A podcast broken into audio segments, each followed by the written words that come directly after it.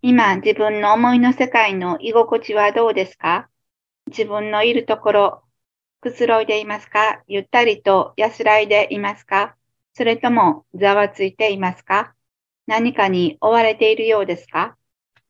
肉であれこれバタバタバタバタしていては自分の今を知ることはどうでしょうか？きちんとまっすぐに自分と自分の思いの世界と向き合う時間を持ちましょう。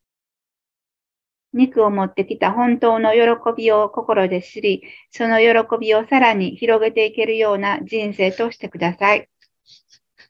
はじめから幸せの中に、喜びの中にあった私たちだったということを心で感じ分かっていくために、数えきれない肉を自分に用意してきたと、本当にあなたはそう思えますか？いつもどんな時も苦しい時、悲しい時、辛い時、そして嬉しい時もまた自分に問い続けてください。心の針の向け先を常に確認です。